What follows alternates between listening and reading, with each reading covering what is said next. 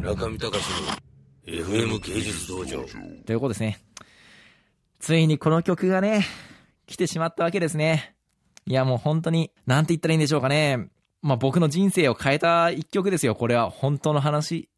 もし本当に僕はおそらくこの作品とこの曲に出会ってなかったら、多分僕は評論とか書いてないと思うんですよね。おそらくなんかこう、すごく田舎に引っ込んで、2x4 のね、建売り住宅が何かを買って、B 級グルメとかを食べたりとか、こう、サイクリングしたりとか、キャッチボールをすることとかに、こう、人生を費やしていたと思うんですよ。それはそれでなんか幸福な人生だったかもしれないけれど、僕はその道を選ばなかったんですよね。まあだからそのきっかけになったのが、まあ本当に僕はこれ個人的なエピソードでしかないんですけど、この作品とこの歌なんですよ。ということで、第2位、石原慎一で、仮面ライダーアギト。これはね、僕の本当にね、もう運命的な出会いだったんですよね。で、僕あの、小さい頃から、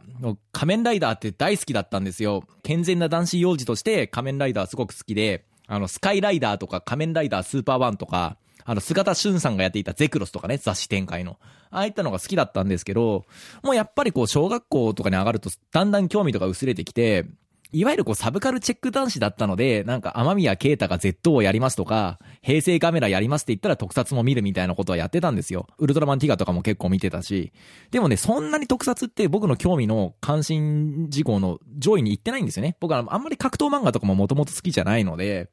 で、ところがですね、なんか、もう忘れもしない、こう2001年の多分3月か4月ぐらいだと思うんですが、たまたまね、朝、友達の飲んで帰ってきたか何かして、こうテレビをつけたら、これやってたんですよ。多分13話か14話だと思うんですけど、そしたらもうなんかね、雷を打たれたような衝撃を僕受けて、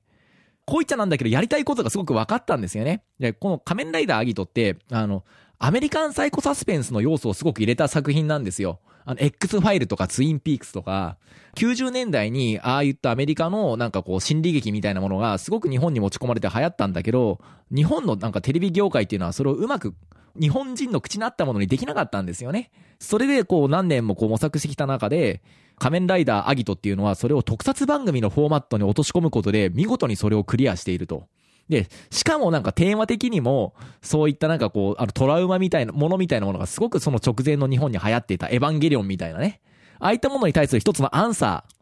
アンサーっていうのを結構物語的にも出してるっていう、すごくなんかこう意識的な作品で、これはもうすごくやっぱりよくできてると。まあ、あの、コンセプトもあるし、狙いも完成度も高いし、これ作ってるスタッフはただもんじゃないし、これはね、すごいものが始まったなと思って、これがね、あの、平成仮面ライダーの2作目なんですよね。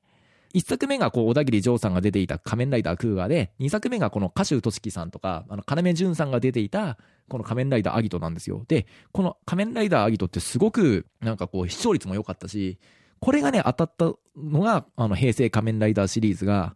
どんどん伸びていくきっかけになったんですよね。でね、もうね、本当に僕はだから、その運命の第13話か14話、14話を見た時に衝撃を受けて、もう10年以上眠っていたライダースピリッツが覚醒するんですよね。もうそれでも、朝8時に番組が始まって8時半に終わって、1時間半おもちゃ屋が開く、10時に開くのがすっごい長くて、僕の人生で一番長い1時間半なんですよ、それが明らかに。で、もう9時45分ぐらいになった瞬間に自転車に飛び乗って、近所のおもちゃ屋にバーッと走っていって、ひたすらグッズを買い漁って、以降、もうそれからもう絶えることなく仮面ライダーグッズ収集の10年間ですよ、僕は。だから、この時になんかね、さっきの話の続きなんですけど、僕はね、なんかこう、エヴァンゲリオンみたいなものってあんまり僕好きじゃなかったんですよね。あの、90年代の空気みたいなものが。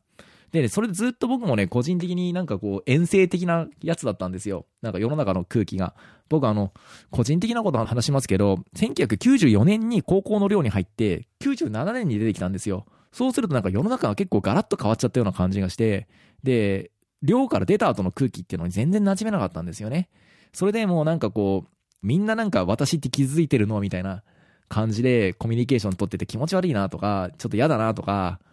なんか本当の問題から逃げてるなって感じがずっとあって、あの椎名林檎とか流行ってるしね。もうなんかちょっと嫌だったなと思って2001年ぐらいまでダラダラ来てたんですけど、その時に、まさにこのこの90年代文化みたいなものを総括するような、こういった番組が、しかもなんかなぜか特撮とかでやっていて、なんかね、それがね、僕がね、世の中の空気が変わってきたなって感じた最初のね、きっかけなんですよね。なんかだんだん世の中面白くなってきたんじゃないかって思ったきっかけが、この番組なんですよ。でね、歌詞も素晴らしいんですよね。これすっごい短い歌詞なんですけど、こうね、君のままで変わればいいとかね、新しい誇りには新しい痛みさえ伴うだろうとか、でね、とどめがやっぱりこう2番のね、このね、見てるだけの君でいいかいっていうこの問いかけですよね。で、これでね、あ、俺もやっぱ見てるだけじゃダメだなと思って、やっぱこう世の中にこう何か訴えかけるような人生を俺歩まなきゃいけないなと思って、こう、あのーなんか田舎のね、郊外のロードサイドに 2x4 の建売り住宅を買う人生僕やめたんですよ。で、なんかこう、あんまりもう全然ね、死んでも住みたくないと思ってた東京にやってくることとかにしたんです。ね、ほんとね、でも今日僕ほんと後悔してんのが、もう自腹でいいから、あの、藤林さんをゲストで呼ぶべきだったんですよね。どう考えても。ほんと僕後悔してますよ。ちょっと勇気が持てなくてごめんなさい、藤林さんみたいな。